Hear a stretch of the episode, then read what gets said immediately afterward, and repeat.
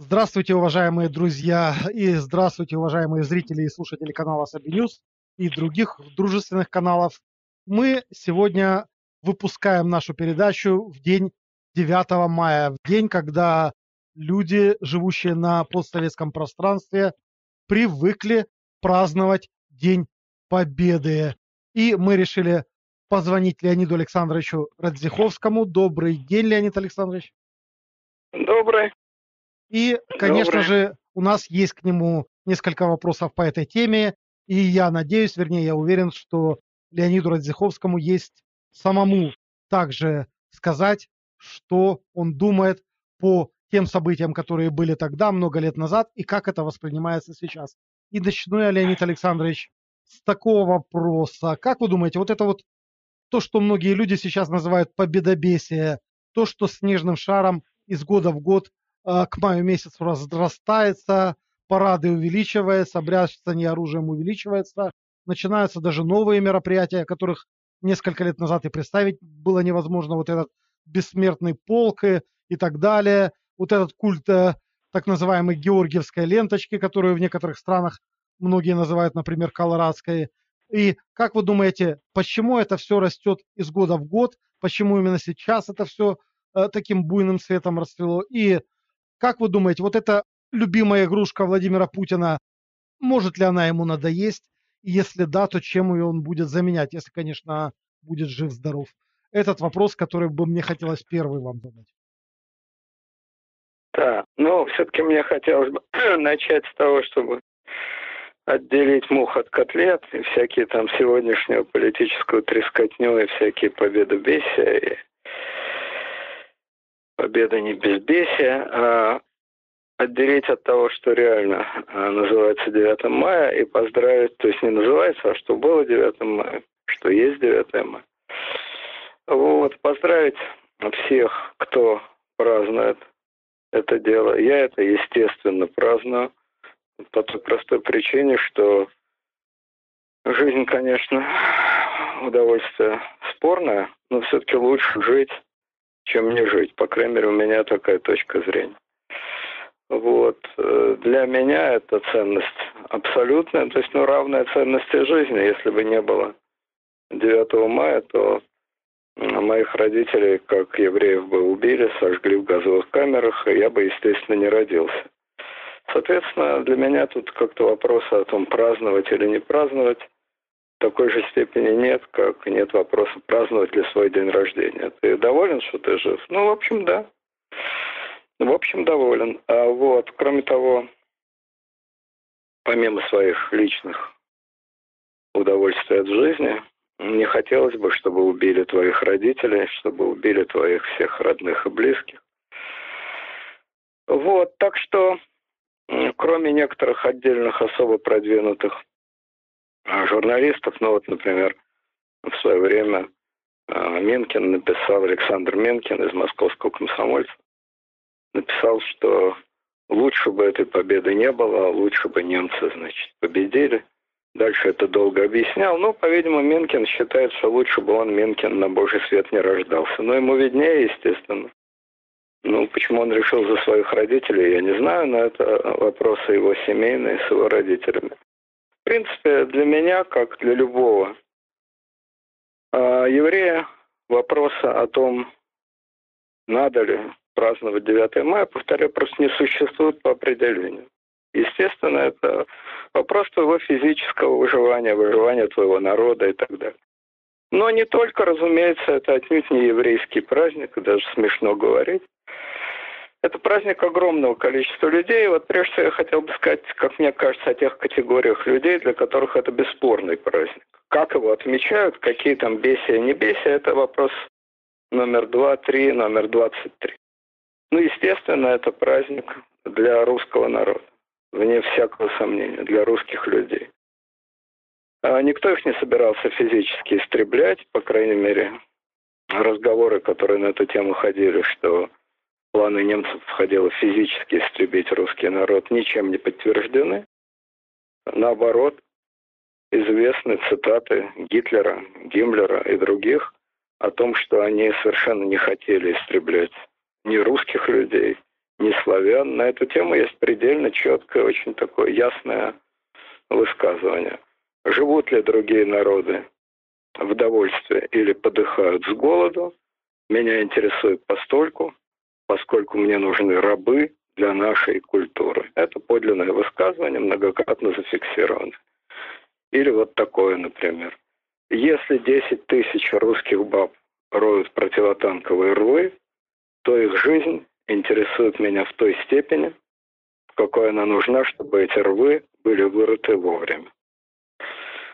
Ну, поскольку людям обычно, большинству людей все-таки не нравится быть рабами, которые могут подыхать с голоду или не подыхать с голоду только в той мере, в какой они нужны как рабы для чужой культуры. Естественно, что эта война без всякой большевистской демагогии, без всякой пропаганды, это была война за существование того, что называется русская культура, русское государство. Ну, в общем, то, что называется русский народ, потому что народ – это ведь не просто биомасса. Это люди, объединенные языком, культурой, историей, традициями и так далее, и так далее. Вот все это должно было быть разрушено при физическом сохранении большинства или значительной части народа. А, значит, э, вопрос это непростой, не такой однозначный, потому что для многие люди в России говорят, что, значит, вот все-таки зря мы воевали, э, спасали советскую власть, может, с немцами было бы не хуже, чем при советской власти и так далее. Что ж коммунисты, какая же это Россия, какая же это советская, какая же это власть и так далее. Вот, значит, на эту тему а, есть известное стихотворение Ахматовой, написанное во время войны. Мы знаем, что ныне лежит на весах и что совершается ныне. Час мужества продал на наших часах, и мужество нас не покинет. Не страшно под пулями мертвыми лечь, не горько остаться без крова, и мы сохраним тебя, русская речь, великое русское слово свободным и чистым тебя пронесем, и внукам дадим, и от плена спасем навеки. Вот в этом стихотворении есть много правды и много неправды. Правда заключается в том, что это была не политическая война, а это была война за спасение русской цивилизации, того самого русского мира, какой есть и какой был, и какой будет, по-видимому. Это правда. Речь шла не о борьбе государств, а как, опять же, честно говорил Гитлер, это не война государств. Это биологическая война.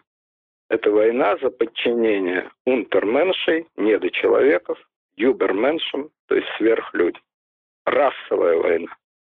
Это Ахматовый написал. А есть в ее стихотворении и неправда, когда она говорит, и мы сохраним тебя, русская речь, великое русское слово, свободным и чистым тебя пронесем, и внукам дадим, и от плена спасем. Ну, естественно, русское слово не было ни свободным, ни чистым. При коммунистах оно подчинялось. Оно, слово, и культура, и литература, и вся Россия подчинялась жестокой и совершенно нечестной диктатуре, подчинялась ей, естественно, и Ахматова. Но для Ахматовой, как и для многих других людей, не было вопроса, какая диктатура лучше. Диктатура, направленная на уничтожение самих основ российской цивилизации, просто как цивилизации. Раз человечивание людей, превращение их в биомассу, в тех самых рабов, которые должны рыть значит, траншеи, и которые живут до тех пор, пока не могут рыть траншеи. Или же э, сохранение в условиях плохого, жестокого, несправедливого, отвратительного, но государство, которое так или иначе эту культуру, пусть в изуродованном виде, поддерживает и сохраняет. То есть для русских людей, для русского этноса, для а, русского государства, тут для русского человека, тут тоже вопроса не было. справедливая эта война или несправедливая, нужная или не нужная, есть что праздновать или нет что праздновать. Это празднование спасения цивилизации, русской, российской цивилизации. Это одновременно праздник спасения, разумеется, не только русской и российской цивилизации, но и многих других цивилизаций. Обобщенно говоря, цивилизации Европы в целом. Потому что тот новый порядок, который, значит, создали немцы, и который был в Европе с 40 по 44 год, и который был бы в Европе после победы немцев, этот новый порядок, конечно, был по отношению к европейцам совершенно не таким, как по отношению к русским. Но это был, тем не менее, ужасный порядок, который, хотя и не объявлял европейцев, западных европейцев, унтерменшами, Никто их не превращал в рабов, и никто не требовал, чтобы они рыли окопы и так далее. Чего не было, того не было. Но, тем не менее, он уничтожал эти государства, он разрушал их культуру не потому, что она культура недочеловеков, голландцев или там, тем более датчан, никто недочеловеками в Германии не считал. Наоборот, согласно расовой теории, они были самые что ни на есть юберменши намного более юбер, чем сами немцы, арийцы из арийцев. Это все правда. Но сама идея диктатуры, нацистской диктатуры, диктатуры, направленной против всего того, что является европейской цивилизацией, по крайней мере, с конца XVIII века, против демократии, против прав человека, против либеральных ценностей. Это означало уничтожение некоторых очень важных составных частей европейской цивилизации при полном физическом сохранении самих европейцев. Э, наконец, это, несомненно, разгром Германии. Наконец, это, несомненно, было спасением для самой Германии, и далеко не в последнюю очередь. На меня в свое время произвели впечатление слова такого человека по фамилии Роммель. Это сын знаменитого немецкого фельдмаршала Эрвина Ромеля, которого называли Лев пустыни. Он воевал в Африке а, против англичан, против Монтгомери. И вот его сын, тогда он был молодой, значит, мальчишка, 14-15 лет.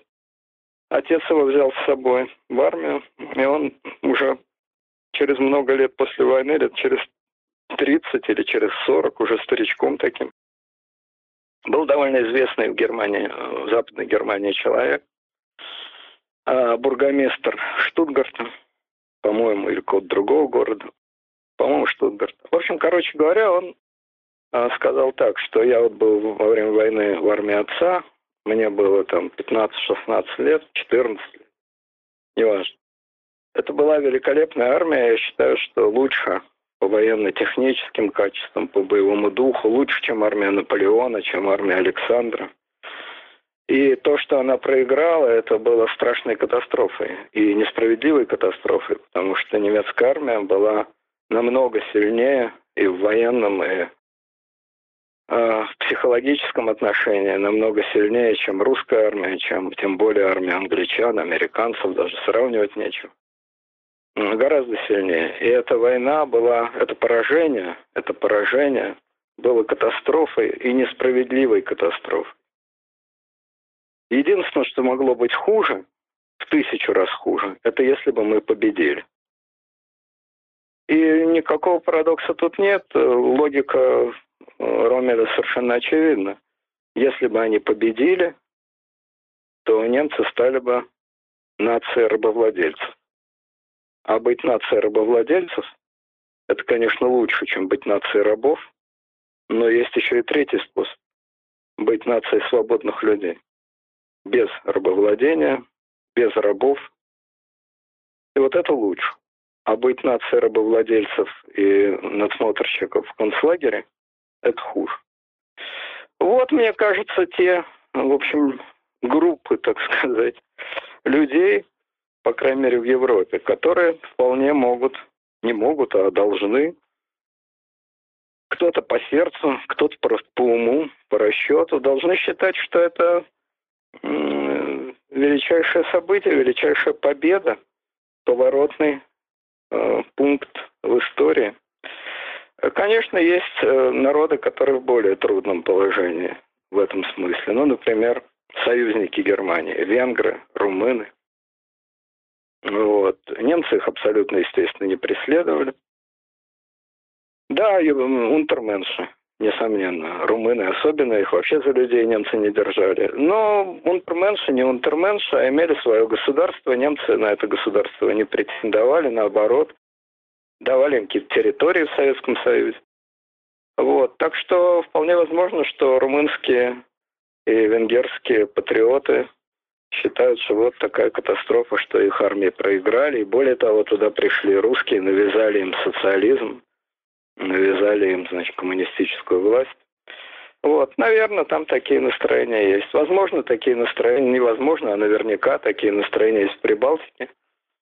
Хотя прибалтов немцы едва ли считали особыми юберменшами. И я думаю, что если бы они победили, то немецкие помещики вернулись бы в Прибалтику. У немцев же там было все, немцы были владельцами Прибалтики до 17 года. А в 20 или 21 году буржуазное правительство Прибалтики отобрали собственность у немецких помещиков. Когда немцы пришли в 1941 году, они ничего не тронули. То есть колхозы они, значит, разогнали, но собственность немцам они отдавать не стали.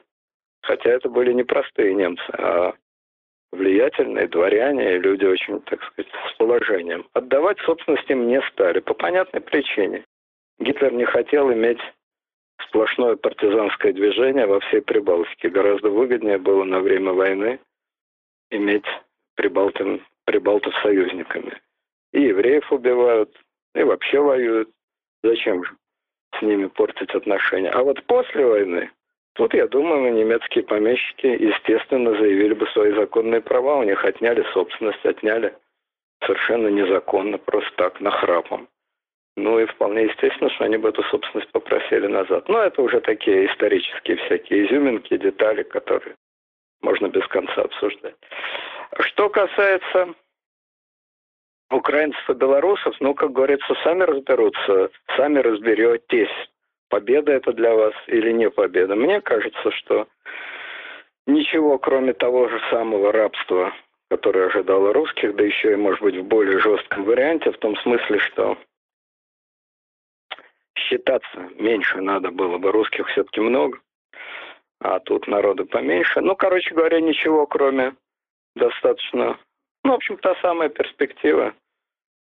Живут или подыхают с голоду, меня интересует постольку, поскольку мне нужны рабы для нашей культуры.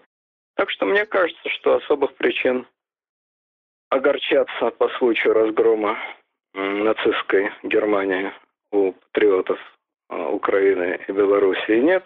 Не говоря уже о том, что если вот сейчас, например, на Украине в ходу европейские ценности, то эти европейские ценности это нечто принципиально противоположно, то есть просто с точностью до наоборот, с точностью до наоборот по отношению к тем ценностям, которые в 1941 году предлагала Объединенная Европа, нацистская Европа. Собственно, в этом и особенность э, Гитлера, что он представлял тоже Объединенную Европу.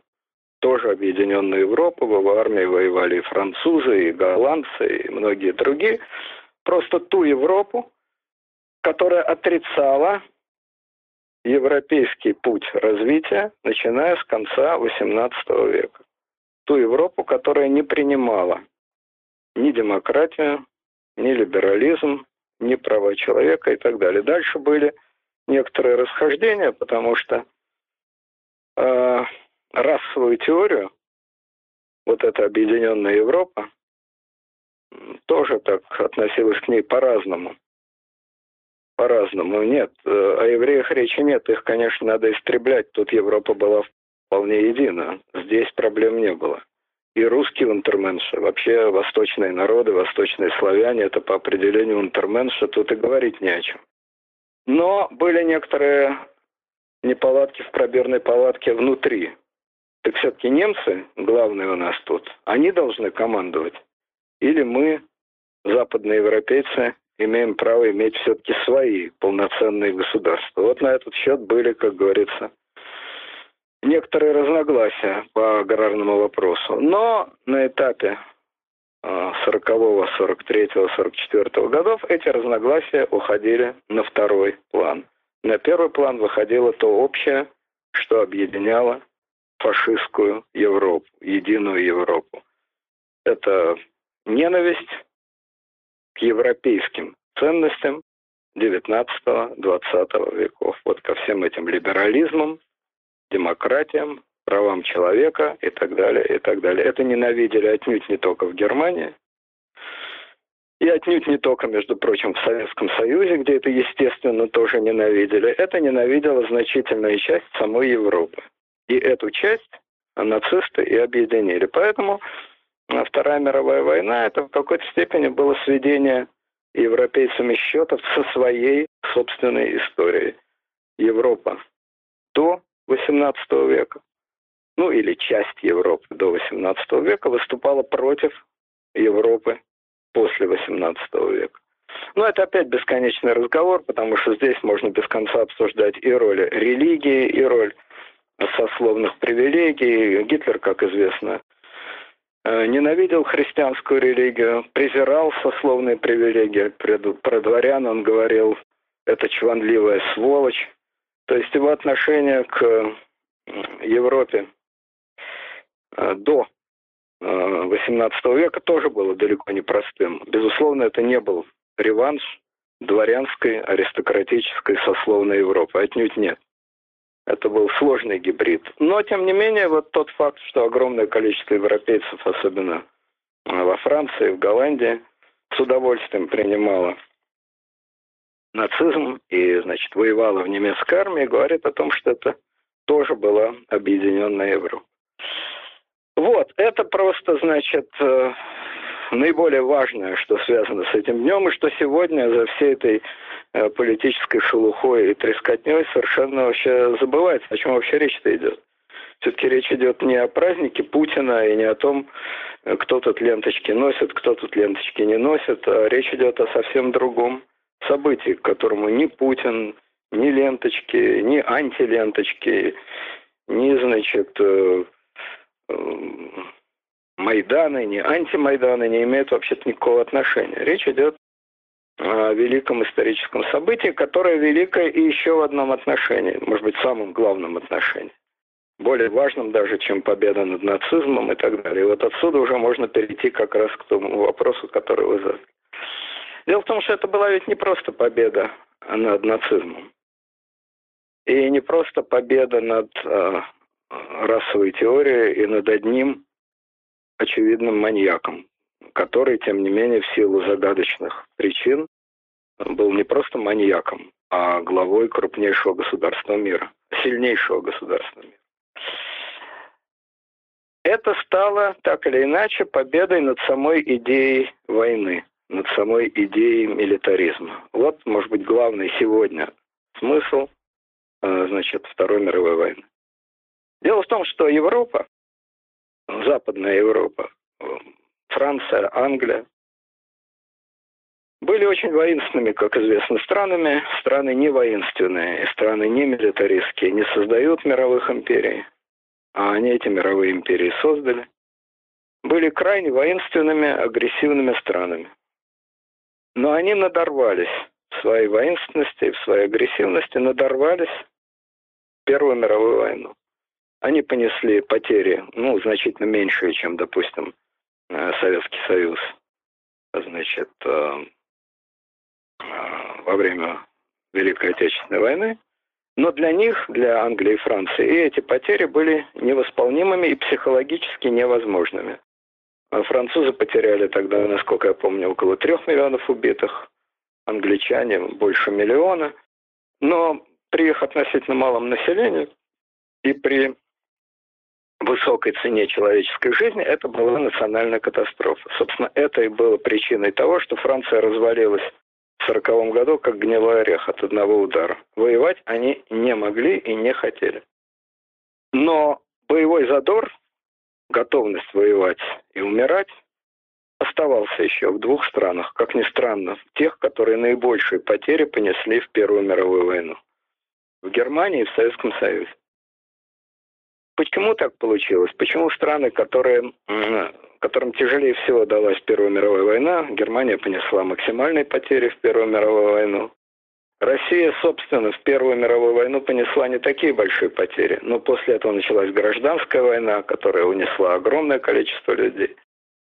Вот почему страны, которые тяжелее всех пострадали, тем не менее были готовы воевать по-новому, в отличие от Англии и Франции, это тоже отдельный вопрос, о котором тоже можно очень долго говорить. Ну, прежде всего, конечно, потому что в этих двух странах была диктатура, которая никого ни о чем не спрашивает, а воюет, если надо воевать.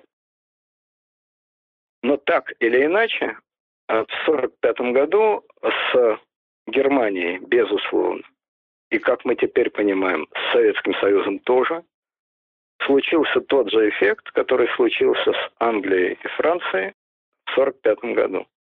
Они психологически сломались. Они, то есть Германия и Советский Союз, Россия. Это были тоже очень воинственные страны, тоже страны, всегда готовые воевать, которые не мыслили свою историю без войны, но эта война оказалась для них последней. Ну, про Германию тут все понятно. Ее расчленили, армия была разбита, и более того, ей показали, впервые по-настоящему показали в ее истории ее подлинное лицо во всей красе. И сказали, ну как, нравится? Хорошее лицо. Стоит за это умирать и воевать. И Германия, как военное государство, как военная сверхдержава, как, может быть, самая милитаристская держава в истории Европы, кончилась. Больше той Германии просто нет. Милитаристской Германии больше нет. Но гораздо удивительнее, что нечто подобное произошло де-факто и с Советским Союзом. Хотя, во-первых, Советский Союз победитель.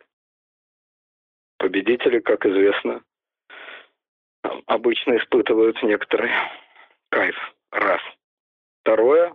Никто никогда никакой антивоенной пропаганды в СССР не вел. Наоборот, после войны все силы были брошены на создание еще гораздо более мощной армии. Все время вспоминали 41 год. Это никогда не должно повториться. Мы должны иметь гораздо более мощную армию, вся экономика работала на ВПК и так далее, и так далее. Был культ войны, культ военных и так далее. Поэтому весь мир и боялся Советского Союза. Казалось, что это абсолютно милитаристская страна, которая действительно от тайги до британских морей, Красная Армия всех сильнее и так далее. Так вот, э, история этих 75 лет, 74 лет после войны показывает, что на самом деле под все эти барабанные перестуки Советский Союз, а теперь уже не Советский Союз, а Россия, Российская Федерация, как военное государство кончилось. Военная история России, история больших войн, точнее. Мелкие войны сколько угодно, пожалуйста. Но история России как большой, великой военной империи закончилась. Раз и навсегда. Жертвы а, физические и психологические жертвы, физическое и психологическое напряжение этой войны оказалось для России таким же непосильным, каким для Франции непосильным оказалось напряжение, сверхнапряжение Первой мировой войны. Это фундаментальный факт, без которого понять современную российскую политику совершенно невозможно. А потому что вот здесь я уже перехожу непосредственно к вашему вопросу. Значит, Россия очень склонна брецать пиар летаврами, брецать пиар оружием. Более того, вот э, какие-то, значит, люди вешают на заднее стекло своих автомобилей, э, значит, надпись «Если надо, повторим» там и так далее. На Берлин? Так вот, не повторим. А? На Берлин? не повторим.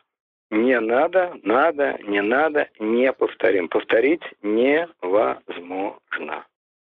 Россия никогда ничего похожего уже не повторит, как этого не повторит ни одна страна в Европе. Поэтому я и говорю, что Вторая мировая война означала конец той европейской истории, которая длилась тысячелетиями, в которой были отнюдь не только войны, отнюдь не только всякие преступления, в которых много чего было. И, может быть, войны были тоже необходимым элементом создания великой европейской культуры. Это опять, это еще один отдельный бесконечный разговор. Могла ли возникнуть та великая Европа, которую мы знаем, без милитаризма, без войн, без агрессии или нет? Это опять-таки отдельная тема. Но могла или не могла? Какую бы роль не играл милитаризм и войны? Вот та милитаристская Европа закончилась. Первый раз она закончилась на Западе в 18 году, а на Востоке в 45 Европа больше, европейские страны, европейские государства больше никогда не смогут вести большие войны. Это невозможно для европейских стран. Это психологически стало табу. Говорят, большие войны стали невозможны после Хиросимы. Да, конечно. Атомная бомба это была окончательная точка, безусловно. Но даже без Хиросимы бывают такие войны, такое психологическое, физическое и какое хотите еще сверхнапряжение, которое ломает психологию наций, ломает психологию государств. Ну а когда к этому добавился контрольный выстрел в голову, наличие термоядерного оружия, то все. О большой войне что бы там ни болтали, какие телекомментаторы, как бы они не посыпали друг друга радиоактивным пеплом, как бы они там кому чем не угрожали, что бы там ни болтали начальники генеральных штабов, какие бы они ни показывали планы. Это все пиар. Это все игры, игры в пиар. Гибридные игры в пиар. Никакой большой войны ни одна европейская страна ни которые входят в НАТО, ни которые не входят в НАТО, вести не может. А конкретно говоря, поскольку все-таки большие европейские страны, это большие страны, это не Голландия, и не Дания, и не Австрия, это Россия, Германия, Англия, Франция. Все. Отговорила роща золотая березовым веселым языком. Эти страны воевать больше друг с другом и с кем бы то ни было еще по большому счету, то есть настоящая крупномасштабная война, ядерная или не ядерная, но настоящая, с десятками, сотнями тысяч убитых, для них невозможно. А, кстати, как раз сегодня вот Порошенко опубликовал цифры погибших в Донбассе. Там за пять лет войны погибло три тысячи украинских военнослужащих. 2900, если быть Смею точным, предположить. примерно. Ну, 2900. Смею предположить, что российских военнослужащих погибло примерно столько. Плюс еще надо включить в это число российских военнослужащих э, сепаратистов. Вот это тот максимум, который Россия может осуществить. И то тайком, из-под полы, скрывая от самой себя, пряча глаза и так далее. Это максимум, на который Россия психологически способна. Физически-то народу еще много. Но психологически это вот так.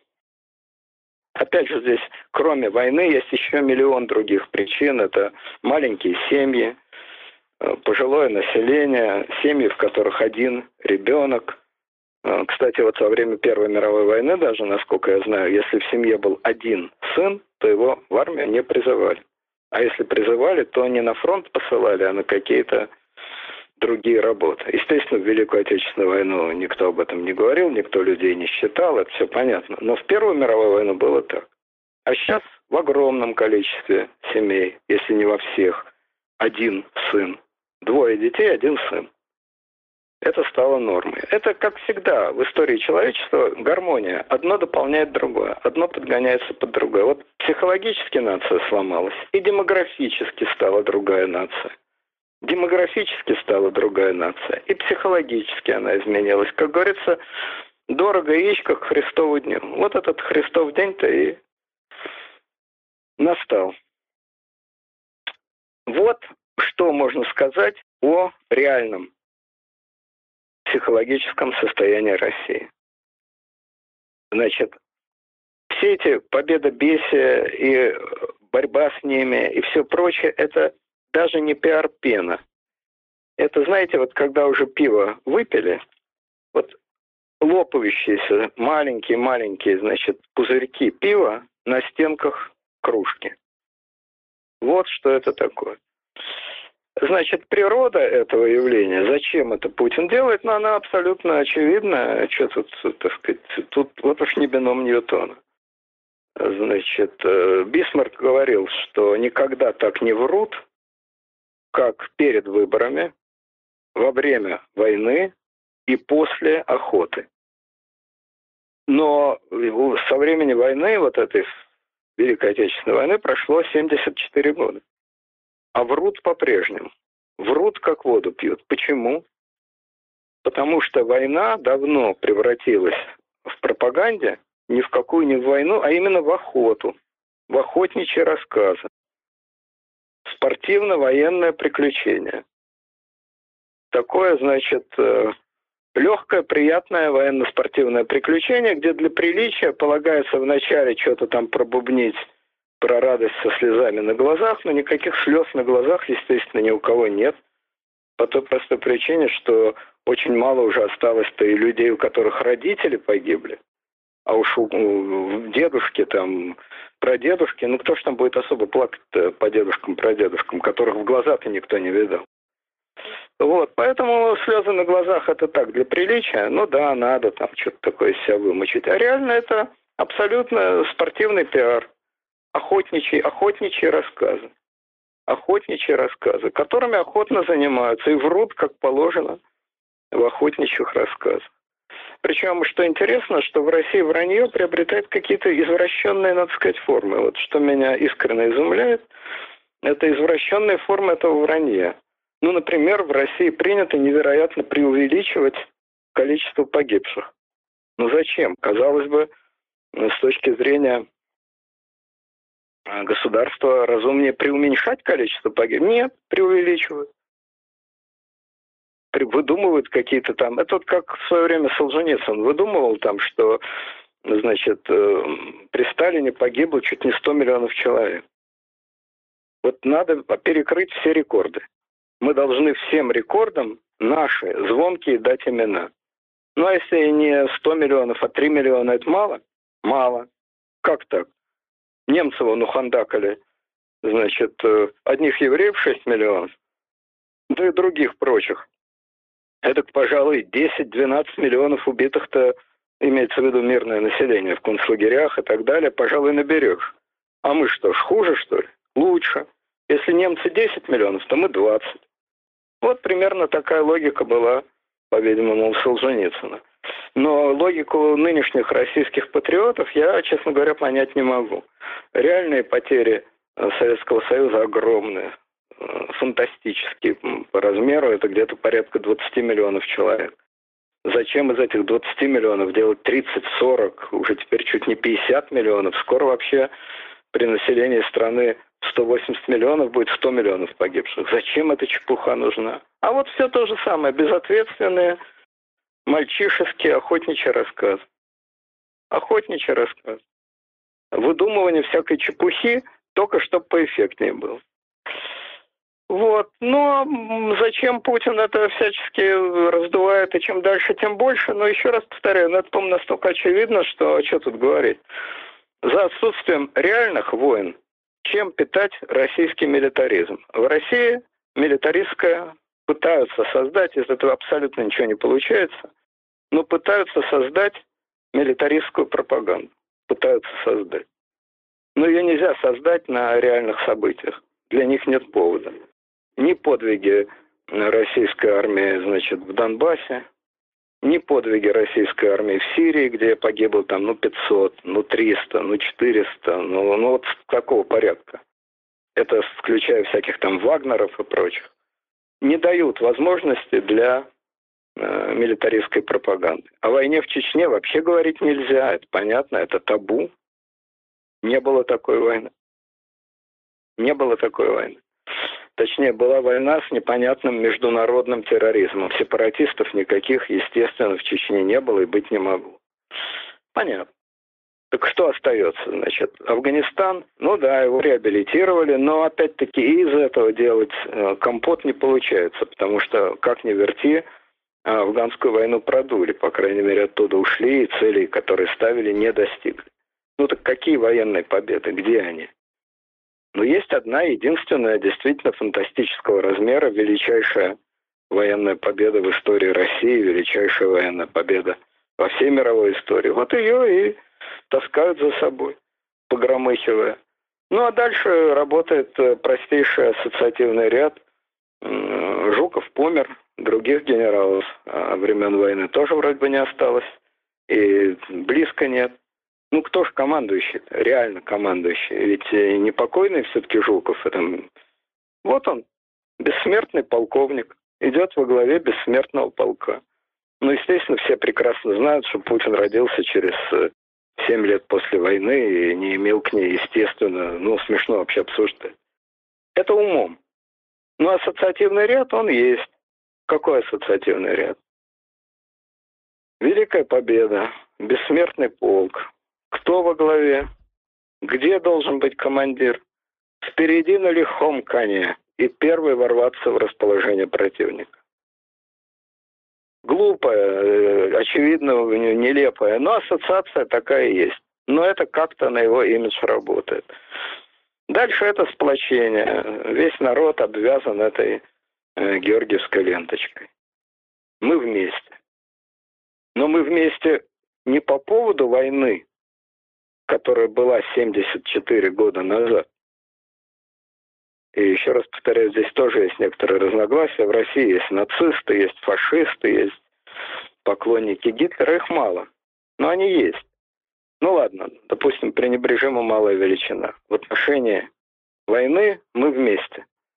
Но слово «вместе» переносится на совершенно другое, на сегодняшнюю политику, которая к той войне не имеет вообще никакого отношения. И сегодняшняя политика легким движением руки брюки превращаются в шорты. Совершенно сегодняшняя политика выдвигается вперед. Мы все повязаны одной общей георгиевской лентой. Второй факт. И все это интегрируется в то, что война о которой иногда для приличия говорят, что да, это была война против нацизма, против фашизма и так далее, а она превра... объявляется реально тем, чем она, собственно говоря, была на самом деле, потому что хотя Сталин и говорил, что мы боремся против, значит, э, гитлеризма, против нацизма, но реально, конечно, это была просто война за спасение государства. В свое время, в 1940 году, Молотов говорил, не только глупо, но и преступно вести войну против нацизма. Не только глупо, но и преступно говорить о войне против нацизма. Дескать, нацизм – это идеологическое течение, с ними э, военным способом не борются. Идеология, она и есть идеология. Вот примерно такой был смысл. Мало Если того, какой-то смысл извините, в этой фразе.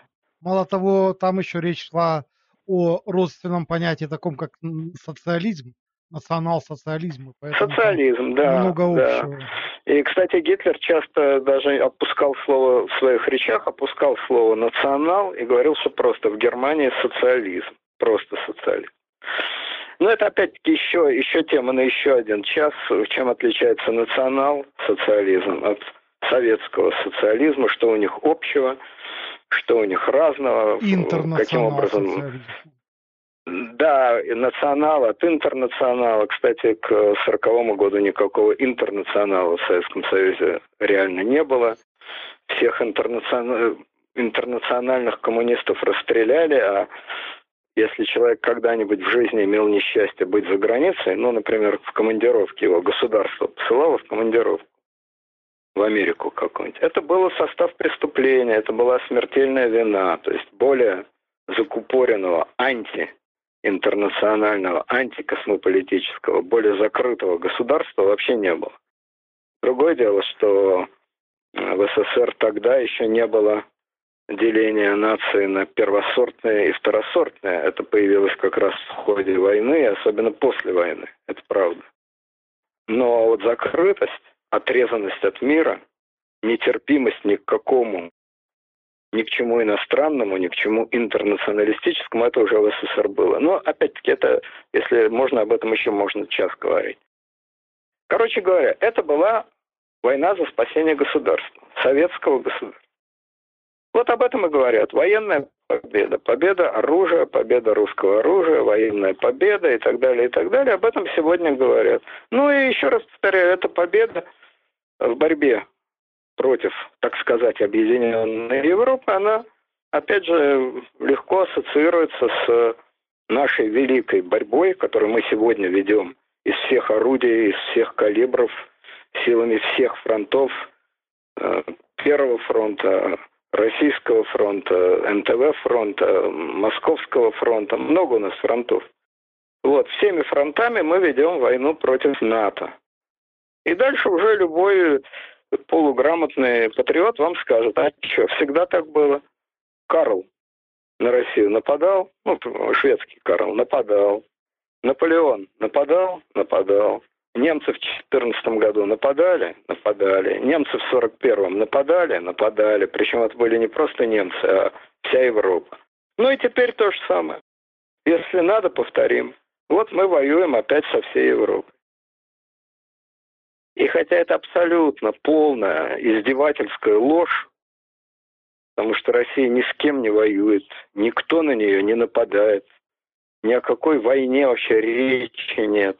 Это просто такой пиаровский петушиный писк. Но поскольку ничем, кроме пиаровского петушиного писка, российская власть не занимается, то она подводит под этот свой истерический писк серьезный, как ей кажется, базис. Вот та психологическая вертикаль, к которой крепится вся российская бижутерия пропагандистская, эта вертикаль называется 1941-1945.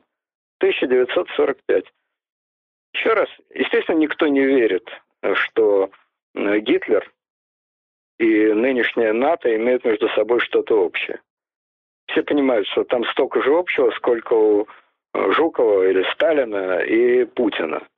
Столько же общего, сколько, значит, э, между э, генералом Соловьевым и генералом Рокоссовским. Все понимают, что это чушь собачья. Но одно дело понимать это умом, и совсем другое дело психологическая подкорка.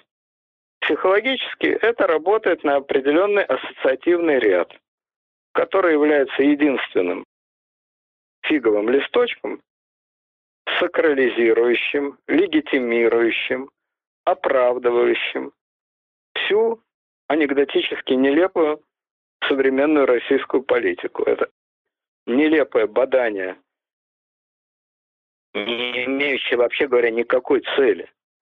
Нелепое бадание с Западом продается как логическое развитие и продолжение тысячелетней войны.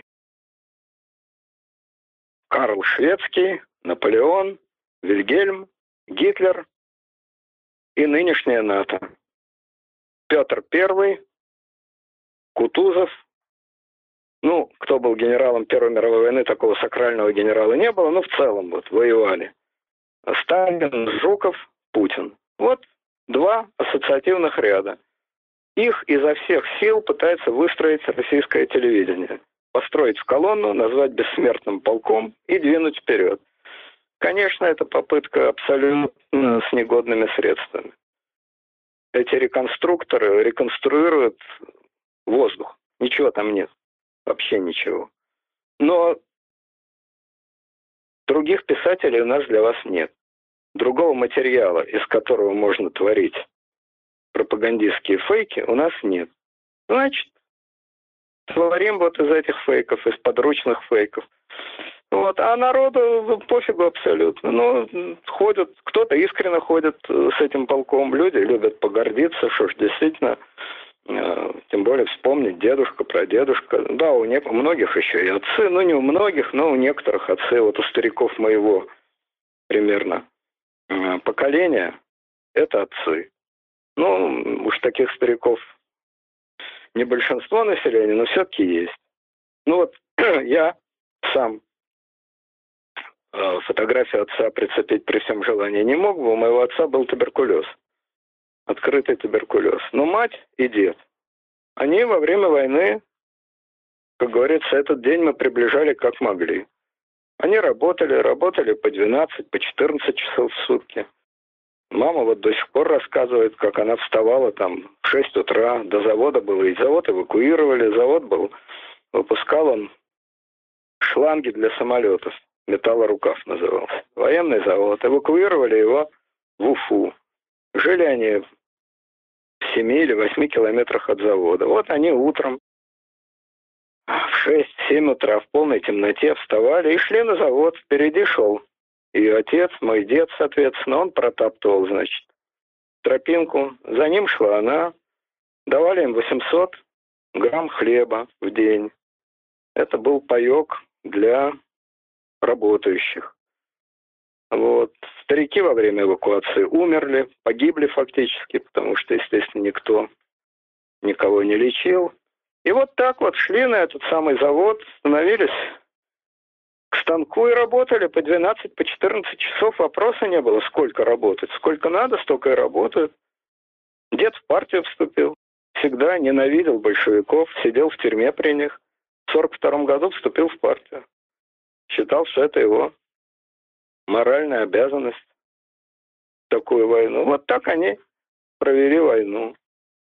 Ну что ж, я, если бы я любил, значит, публичный цирк, я бы взял фотографию, пошел, значит, наклеил, пошел. Но мне такое в голову не приходит, я не любитель коллективного творчества. Но многие люди любят, и что ж, это их абсолютно полное законное право. Только при чем здесь Путин, НАТО, значит, э, ну и так далее, и так далее. С какого перепугу это-то здесь? Это здесь э, не пляшет никаким боком. И люди это, еще раз повторяю, прекрасно, в общем, понимают. Но одно дело понимать, а другое дело эмоционально ощущать. Сплочение это, это такая основа, на которой эта власть пытается себя ставить. Леонид Александрович, э, как вы думаете, этот вал который все-таки многие называют победобесие, он будет увеличиваться, либо Путин, может быть, найдет себе какие-то другие аргументы, как вы говорите, для сплочения и так далее, вот этот пиар. Как вы считаете, то, что происходило, например, э, по поводу Афганистана 15 февраля, были показаны новые герои, может быть, потому что настоящих ветеранов Второй мировой уже практически не осталось, теперь Путин будет переключаться на более недавние события, и доставать оттуда героев, устраивать вокруг этого парада и шествия, либо все-таки это его останется любимая игрушка, вот именно 9 мая? Нет, ну Афганистан, я говорю, не сопоставим ни по масштабу. Ну что ж, 14 тысяч человек погибло. Это, это вот масштаб современной войны. Вот, значит, ни по масштабу, ни по результату. Афганистан проиграли. Ну, чем гордиться? Ну, проиграли, ну, влезли. Там сейчас, конечно, говорят, что это было нужно, что это было замечательно и так далее, и так далее. Но, тем не менее, влезли, значит, э, и вылезли, и ничего абсолютно не добились, и никого в этом не сплотите, и ни для кого это... Ну да, есть ветераны, их довольно много, они, в отличие от ветеранов Отечественной войны, в самом соку. Это, значит, люди, которым сейчас... Ну, это было, значит, 30 лет назад, но им сейчас 50. Ну, такие мужики хоть куда ну, между собой они вполне, так сказать, есть что вспомнить, э, боевое братство. Но с точки зрения нации, ну, чем тут сплотишь?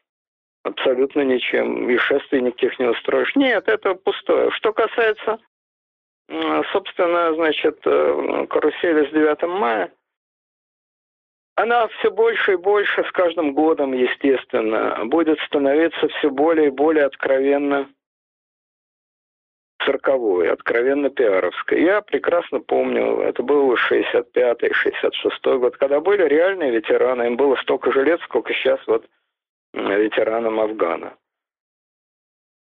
Реальные люди, я их знал огромное количество, естественно, которым было что вспомнить, но тогда никто такого не устраивал, потому что до 1987 года главным советским праздником было, естественно, 7 ноября. Тоже уже никого не осталось из участников э, значит, гражданской войны. И тоже это был такой пропагандистский фейк. Надевали, значит, эти вот э, шинели времен гражданской войны, тачанки там по Красной площади в последние годы гоняли уже. Но главное был, конечно, парад. То же самое, что сейчас. Это вот опять такая особенность России. Парад не э, исторический, а демонстрация все той же несокрушимой мощи. Ракеты, танки, БТР и так далее. Окончательно от гражданской войны, естественно, отказались в конце 80-х годов, когда полностью сменилась идеология. И кто же там был прав, кто не прав, кто кого победил и за что воевали, стало уже окончательно непонятно. И полностью переключились на Великую Отечественную. И действительно, для многих людей это было вполне реально. Но в 90-е годы было, как говорится, не до парадов, другие проблемы. А когда уже опять мы встали с колен и привалились к вертикали и охватили ее двумя руками, уже ветеранов-то практически не осталось. К середине 2000-х э, годов это были уже чисто постановочные трюки. Чисто постановочные трюки. Вначале это, опять же, было все вполне живо. Ну, во-первых, само это движение, бессмертный полк, его же не придумали в администрации президента, его приватизировали. Или наоборот, огосударствовали точнее. Оно было приватное, оно было придумано какими-то журналистами, по-моему, в Новосибирске или еще где-то. Томске. Шло снизу, как говорится. А? В Томске. В Томске. Ну вот. Шло снизу. Его, значит, государство огосударствило, возвело в ранг государственной идеологии и пошли-поехали. Ну, потом мощный, конечно, вброс адреналина, естественно, э, Крым. Ну, а дальше пошло по нисходящей, и чем меньше в этом реального содержания, тем больше шума и тарарама. Более того, значит, понимаете, конечно, никто в России не говорит э, всерьез, не говорит о жертвах, потому что их, о них по телевизору не говорят, их не воспринимают и прочее, прочее. Еще раз говорю, вот такое молодечество, такое, значит, залихватское, э, якобы э, околовоенное, такое в стиле поручика Ржевского. Если надо, повторим и так далее. Но это все э, постепенно превращается в анекдот. Потому что милитаризм без всякой подпитки, милитаризм на уровне трепа, он действительно превращается в анекдоты Э, в стиле поручика Ржевского. Поэтому я думаю, что э, верх э, пропаганды пройден давно. И теперь она, конечно, просто неизбежно покатится постепенно. Не покатится, а поползет, постепенно поползет вниз. Ну а после ухода Путина это просто закончится. И приобретет, я думаю, примерно те же формы, что во многих других странах, кстати, во многих странах бывшего Советского Союза, где это не день э, победы, не день торжества, не день военного успеха, а прежде всего день, значит, скорби, день там поминовения погибших и так далее. Ну, тоже там, я не думаю, что уж прям кто-то так сейчас безумно переживает за этих погибших. Опять же, это дедушки, прадедушки, кто уж там их помнит. Но, значит, ну, вернее, помнить-то помнят, но эмоционально, чтобы кто-то так уж переживал, я не думаю. Конечно, для э, республик Средней Азии, допустим, там сроду никакой победы не было. Какая у них-то победа? Они себя от Советского Союза психологически отделили. И для них это, по большому счету, ну, для, допустим, Узбекистана, Таджикистана, по большому счету, это чужая война. Забрили наших, отправили из кишлака куда-то за три девять земель. Ну, многие погибли. А что нам до этой войны? Немцы? А что немцы бы сделали в Таджикистане, в Узбекистане? Они бы туда и не пришли никогда в жизни. Не нужны они им были. А и пришли бы, уж по отношению к ним немецкая расовая теория совсем запуталась. Кто это такие, что это за народы такие? Ну, рабы, понятно, но Ну, в общем, для жителей Средней Азии это все было, я думаю, бесконечно далеко. Не их. Поэтому у них, кроме вот скорби, ничего нет. Вот, я думаю, что через какое-то время и в России будет, э, с одной стороны, да, естественно, это всегда останется, это останется навсегда. Воспоминания о победе, о главной победе в истории России, о самой грандиозной победе русского оружия, без вопросов. С другой стороны, такая совершенно уже лишенная эмоций, скорбь о дальних родственниках. Ну, кто сейчас может всерьез скорбить о людях, которые погибли в Первую мировую или в гражданскую войну? А ведь Первая мировая и гражданская были всего лишь за 20 лет до Великой Отечественной. То есть это всего лишь одно поколение, на одно поколение дальше. Ну вот, значит, будет общее знание о Великой Победе государства, общие ритуальные воспоминания о том, что да, погибли люди, но никакого отношения, вообще никакого отношения к текущей политике, к действующему президенту, к действующей власти, естественно, ни малейшего отношения это не иметь не будет. Путин последний, кто уже совершенно дикими приемами, правой рукой через левое ухо, пытается это хоть как-то пристегнуть к себе. Брежнев реально воевал. Андропов, ну, пусть не воевал, но, по крайней мере, участвовал в войне, несомненно. Там был первым секретарем какого-то Петрозаводского обкома. В общем, участвовал. Горбачев по возрасту, естественно, не воевал, никакого отношения не имел, но он работал в колхозе там. В общем, хоть как-то, но соучаствовал. Отец его воевал. А Путин-то с какого перепугу? Ну а уж после Путина, ну вы сами понимаете, всякому безобразию есть свое приличие. Поэтому ниточка, которая связывает войну с текущей политикой и с текущим президентом, она будет перерезана сразу после Путина. А воспоминания о том, что это победа, ну, естественно, они останутся. Но французы до сих пор э, гордятся победами Наполеона. Прошло всего-навсего 200 лет и победы эти закончились разгромом. Казаки вошли в Париж. Это не мешает французам гордиться, и, в общем, справедливо. Ну что ж, люди любят гордиться такими штуками. Французам справедливо гордятся победами Наполеона. Я не удивлюсь, если узнаю, что испанцы гордятся там победами, уж не знаю, кого они там колотили, ну, допустим, в какой-нибудь средневековой войне там против э, восставшей Голландии в XVI э, веке, ну и так далее. Люди такие вещи помнят. Ну, то есть как помнят, но в учебнике истории читают, знают.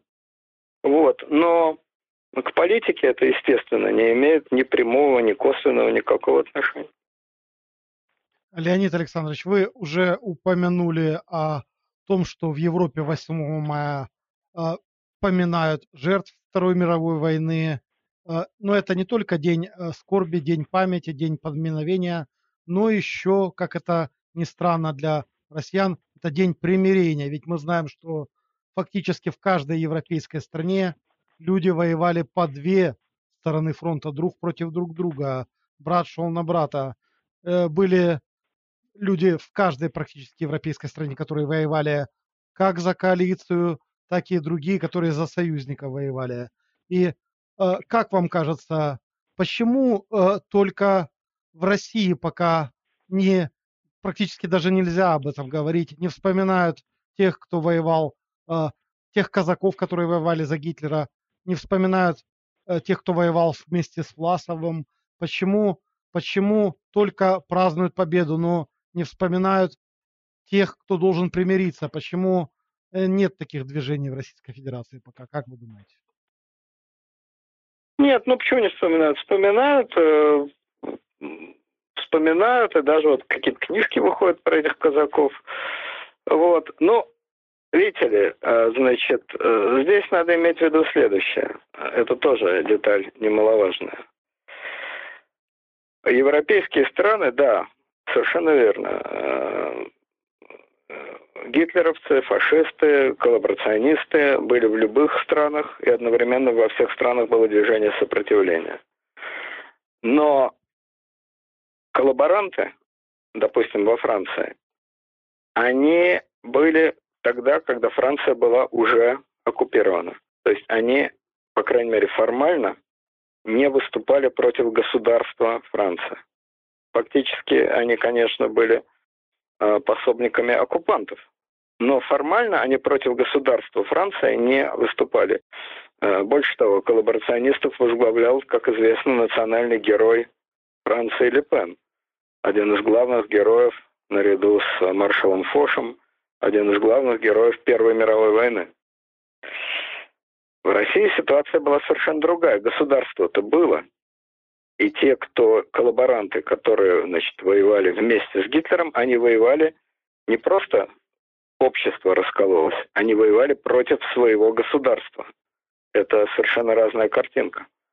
Одно дело, когда ваша страна так или иначе по независящим обстоятельствам оккупирована. И она раскололась, общество раскололось. Одни сторонники нацизма, Другие сторонники демократических ценностей, так сказать, либеральных ценностей, там, союзников, американцев, естественно, в то время и сторонники Советского Союза и так далее. Ну и коммунисты там были, общем, разные. Были и сторонники демократических ценностей, были и коммунисты, которые против демократических ценностей. Ну, короче, те, кто про за немцев, и те, кто против немцев. Но государство у вас нет, точнее то государство, которое есть, например, во Франции или там еще где-то, оно как раз официально на стороне Германии. И те, кто за немцев, те фактически за свое правительство. Уж какое есть. Ну да, потом они а, правительство Петена назвали преступным. Петена приговорили к смерти. Ввиду его военных заслуг, смертную казнь ему, значит, заменили пожизненным заключением. Но это было потом. А в 40-44 году коллаборационисты были сторонники французского правительства, сторонники французского государства. Ну уж какой есть. Вот какой есть, такой есть. Режим Виши. В России картинка совершенно другая. Государство борется против немцев, а вы вместе с немцами боретесь против своего государства. Согласитесь, что это две большие разницы. Вот, поэтому о примирении тут, ну, собственно, никто же никого уже давным-давно не обвиняет. У нас сейчас вообще в этом такая через полосица. Э, вот Солженицына в свое время называли литературный власовец. А сейчас он главный государственный писатель России. Поглавнее Толстого с Достоевским потому что Толстой с Достоевским с Путиным чай не пили, а Солженицын пил. Так что все смешалось в доме Облонских. И никакого, конечно, преследования психологического, я не говорю, естественно, о политическом, психологического преследования тех, кто был против советской власти, нет, но деление, конечно, есть. Эти за государство, эти против государства. Кстати, и русская церковь, между прочим. Зарубежная русская церковь, как известно, благословила Гитлера на поход на восток, поход на Советский Союз, а русская православная церковь, естественно, благословляла войска на борьбу против Гитлера и собирала деньги на значит, танковые колонны Дмитрий Донской там и так далее. Почему ж так? Ну, понятно почему. Потому что зарубежная церковь жила под гестапо, а русская православная церковь жила под НКВД. И тут не забалуешь ни в первом, ни во втором случае. А принимать мученическую кончину, как я понимаю, не рвались ни епископы зарубежной церкви, ни епископы русской православной церкви. Какое начальство есть, нет власти, аще не от Бога. У зарубежной церкви властью были немцы, значит, они за немцев. А у русской православной церкви властью была советская власть, значит, они за советскую власть. Вот и все.